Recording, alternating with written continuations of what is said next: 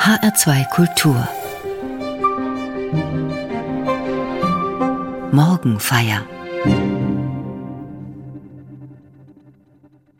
In Kassel läuft zurzeit die Documenta. Überall in der Stadt gibt es Kunst zu sehen. Auf freien Plätzen, im Park, am Fuldaufer, in alten Fabrikgebäuden und so weiter und so weiter. Diesem starken Kunstwirken überall kann man sich als Kassler kaum entziehen. Und so wird es Sie auch nicht verwundern, dass es auch in einer Reihe von Kirchen neue Kunst zu entdecken gibt. In meiner Kirche, der Martinskirche, die mitten im Stadtzentrum liegt, ist es eine Klanginstallation, die die Aufmerksamkeit der Besucherinnen und Besucher auf sich zieht. Es ist ein Werk der Klangkünstlerin Kati van Eck und es trägt den Titel Da draußen. Die Künstlerin transportiert Klänge aus dem Stadtraum in den Kirchenraum. Sie hat mit Mikrofonen die Stadt erkundet und nun tönt die Stadt in der Kirche. Zu hören sind da angenehme Geräusche wie das Plätschern des Wassers bei den Wasserspielen am Herkules oder das Geläut von Kirchenglocken. Daneben kann man aber auch akustisch die Müllabfuhr bei ihrer Arbeit erleben oder man hört das laute Quietschen einer Straßenbahn, die eine scharfe Kurve nimmt.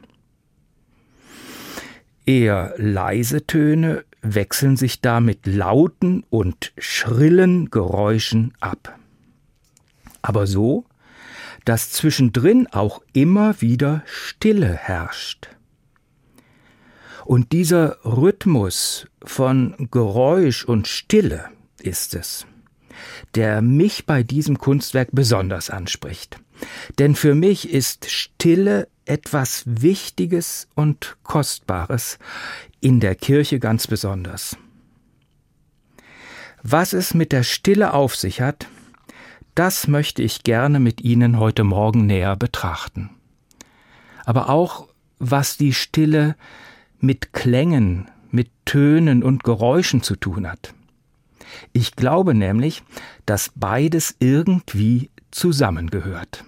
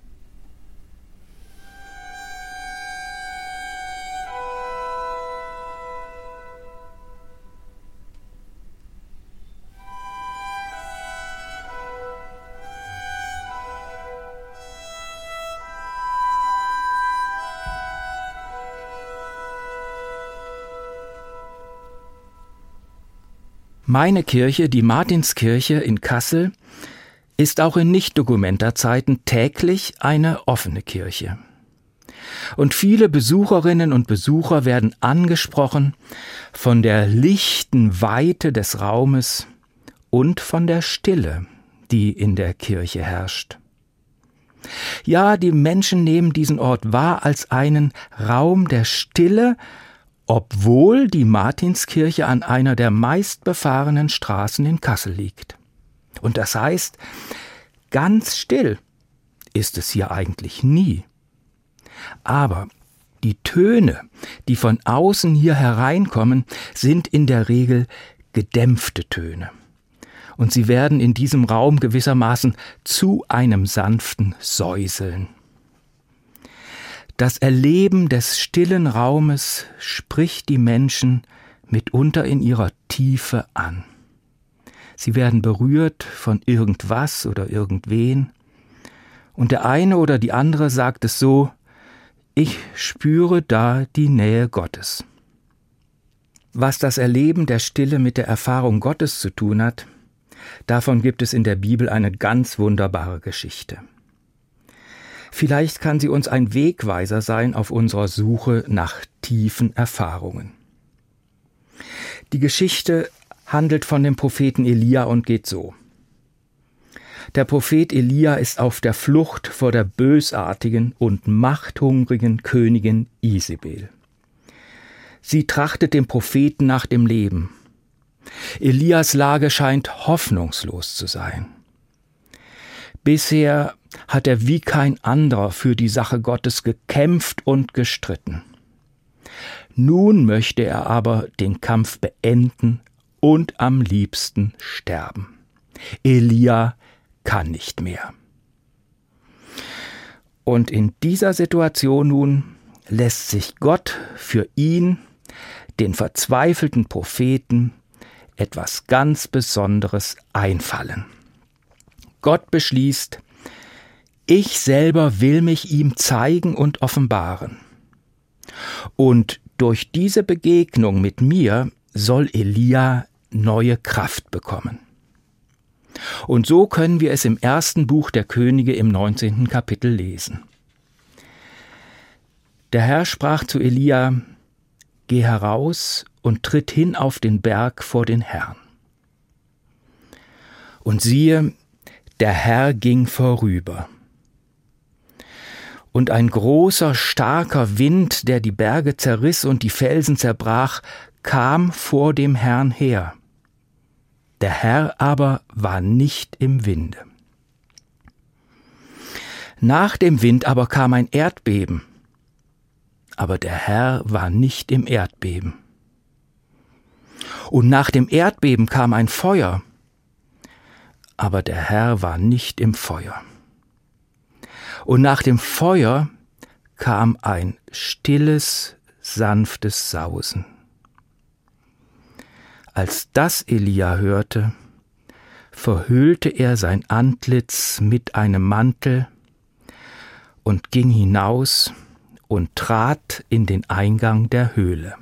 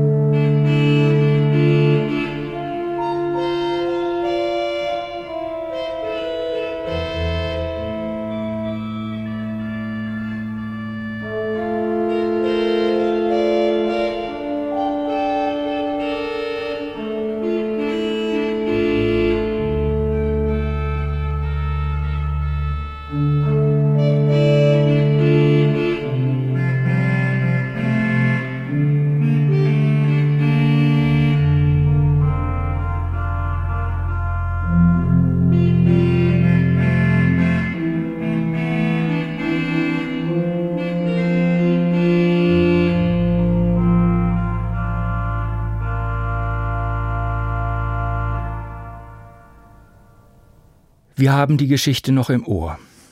Die ungeheuerlichsten Naturgewalten bietet Gott auf, um auf sich aufmerksam zu machen.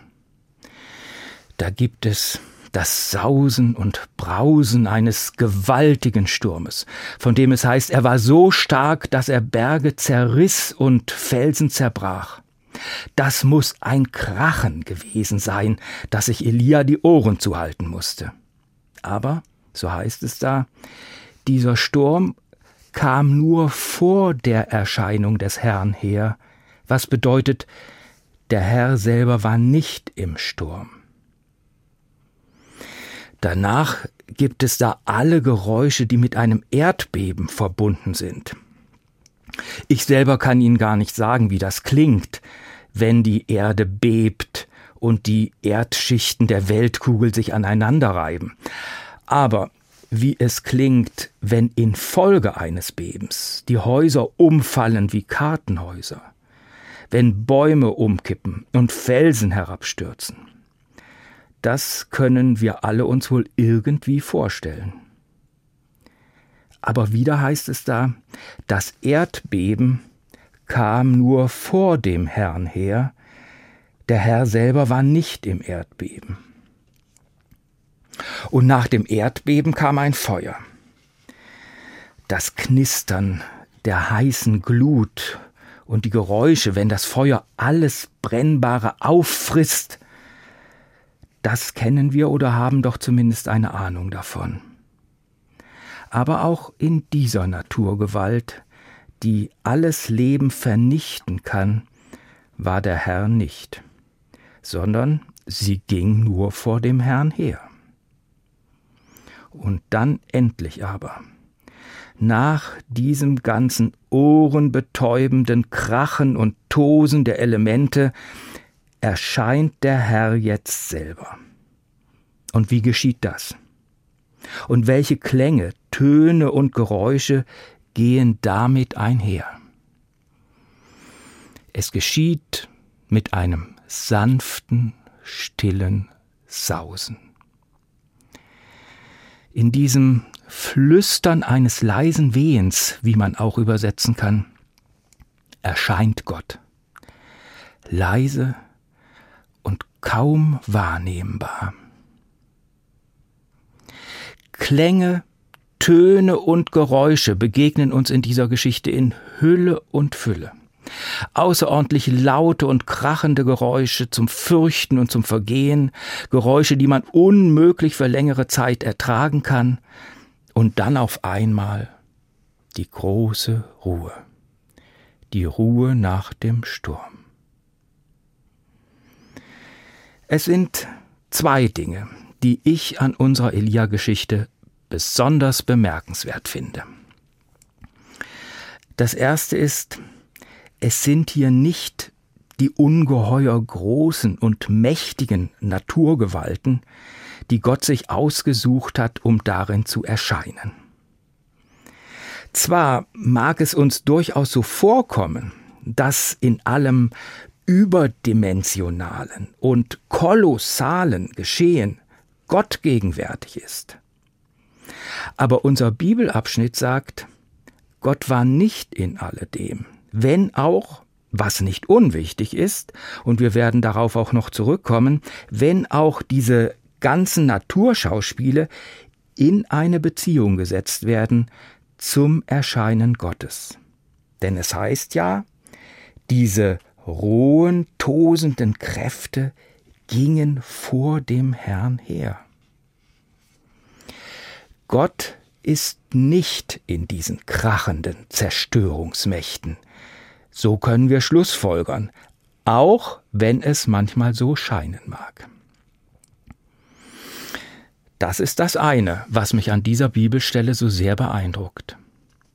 Und das andere ist die Stille, in der sich Gott schließlich offenbart, sie ist nicht eine absolute Stille, sondern da ist durchaus ein Geräusch, ein Klang vielleicht sogar und vielleicht auch ein Ton.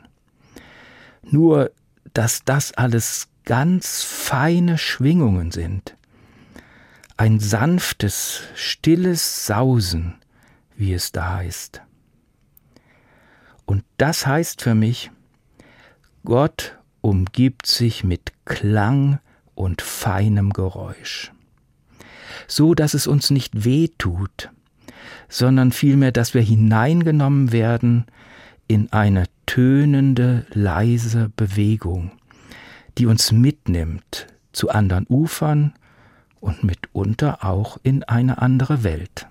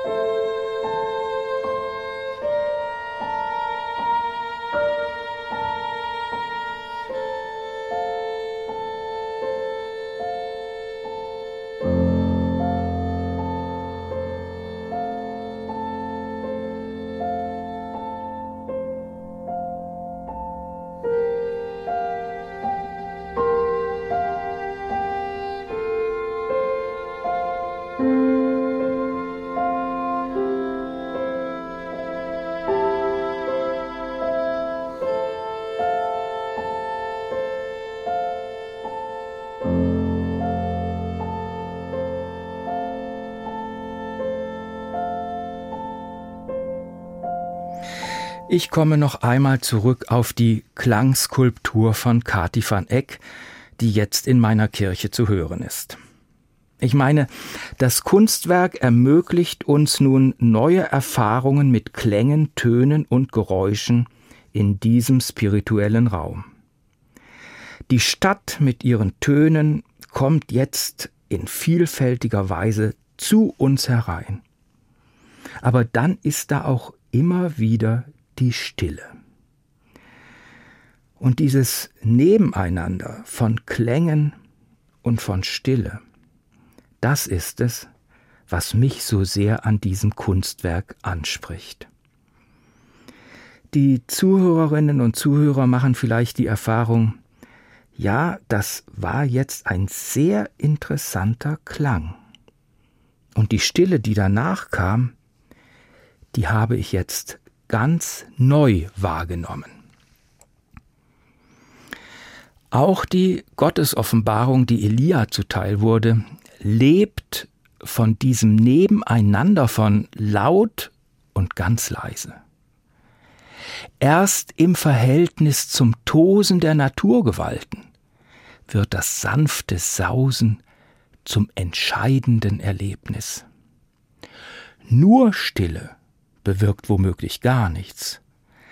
Aber die Stille nach Geräusch und Ton kann zu dem tiefsten gehören, was Menschen erleben können. Zu diesem Wechselverhältnis ist mir eine Spruchkomposition von Lao Tse, dem großen chinesischen Weisen, eingefallen. Lao Tse sagt im Dao De Ching, aus Ton formt der Töpfer den Topf. Wo er hohl ist, liegt der Nutzen des Topfs. Dreißig Speichen umringen die Narbe. Wo nichts ist, liegt der Nutzen des Rades. Tür und Fenster höhlen die Wände. Wo es leer bleibt, liegt der Nutzen des Hauses. Und in diesem Sinne verstehe ich die Stille, die von Klängen, Tönen und Geräuschen umgeben ist. Die Stille ist das Eigentliche. Gott hat sich das sanfte Sausen ausgesucht, um darin zu erscheinen. Er schenke uns Ohren, die Stille zu hören.